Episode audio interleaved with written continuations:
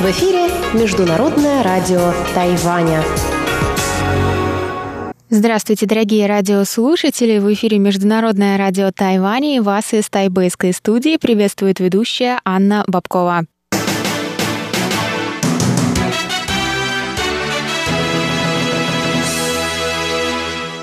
Сегодня пятница, 26 марта, и мы начинаем наше ежедневное вещание с выпуска новостей сегодняшнего дня, а затем вы, как всегда, прослушаете тематические передачи пятницы. Перекрестки истории с Андреем Солодовым, радиопутешествие по Тайваню с Чеченой Кулар и ностальгия с Лилией У. Я напоминаю, что на коротких волнах вы можете слушать нас на частоте 9490 кГц с 11 до 12 UTC и на частоте 5900 кГц с 17 до 17.30 UTC. Также заходите на наш сайт. Мы недавно получили несколько сообщений на этот счет. Наш сайт сейчас работает только по ссылке ru.rti.org.tw.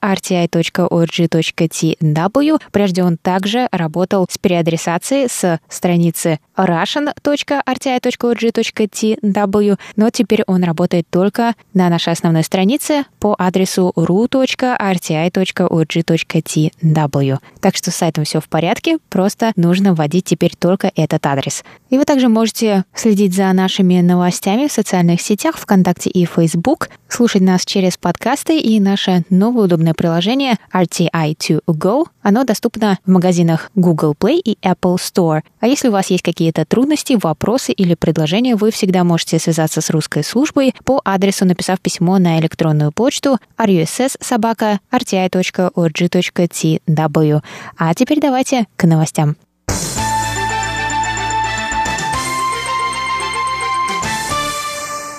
Тайвань и США подписали 25 марта меморандум о взаимопонимании о создании рабочей группы по вопросам морского сотрудничества.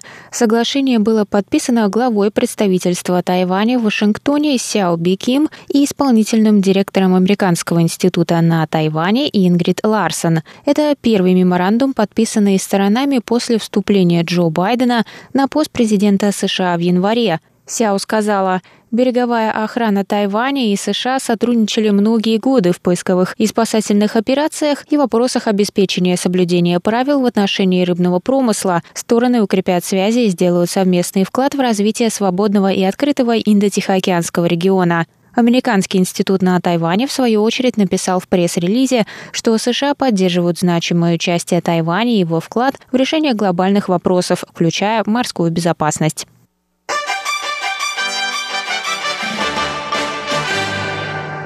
Министр культуры Ли Юнде и премьер Тайваня Су Чан раскритиковали 25 марта работающих в Китае тайваньских знаменитостей, которые публично призывают общественность к покупке хлопка из Синдиана. Некоторые международные бренды, такие как H&M и Nike, заявили о намерении прекратить закупку хлопка из провинции из-за сообщений о рабских условиях для уйгуров на производстве. В Синдиане производится 85% китайского хлопка, поэтому Китай негативно отреагировал на эту новость.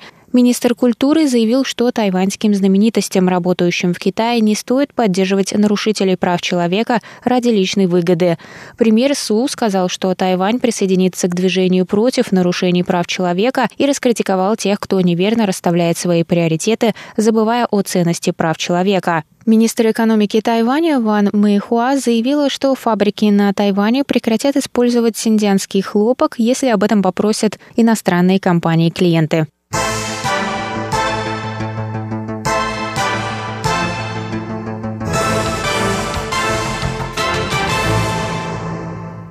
Тайвань продолжит прилагать усилия для получения возможности принять участие в Всемирной ассамблее здравоохранения в этом году в качестве наблюдателя. Этот вопрос прокомментировала 26 марта глава Департамента по делам международных организаций Министерства иностранных дел Китайской Республики Тайвань У Шаннянь.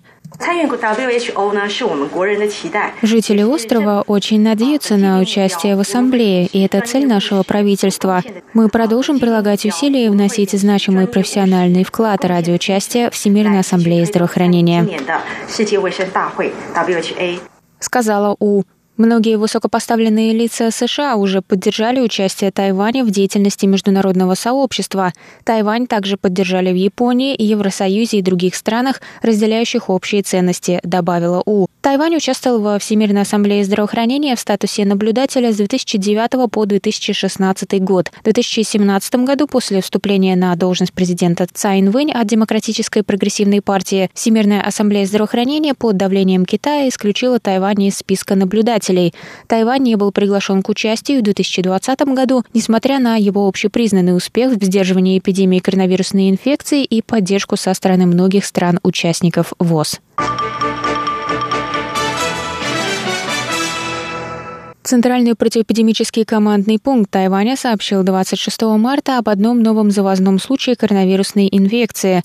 Новый пациент – гражданин Филиппин старше 30 лет, прибывший на Тайвань по работе. Его платный тест по окончании карантина дал положительный результат на наличие инфекции.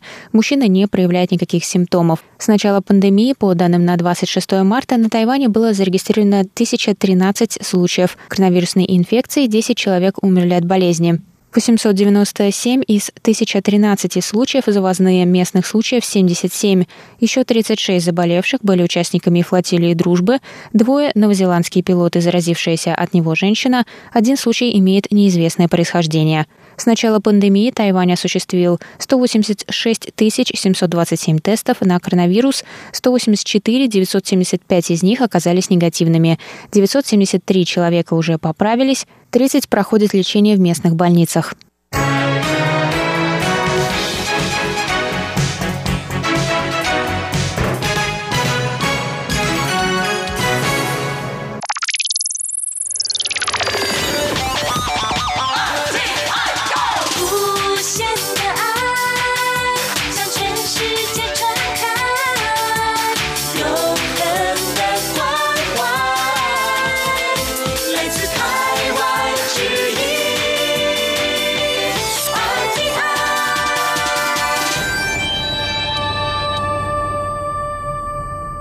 Это был выпуск новостей на волнах Международного радио Тайваня за пятницу 26 марта.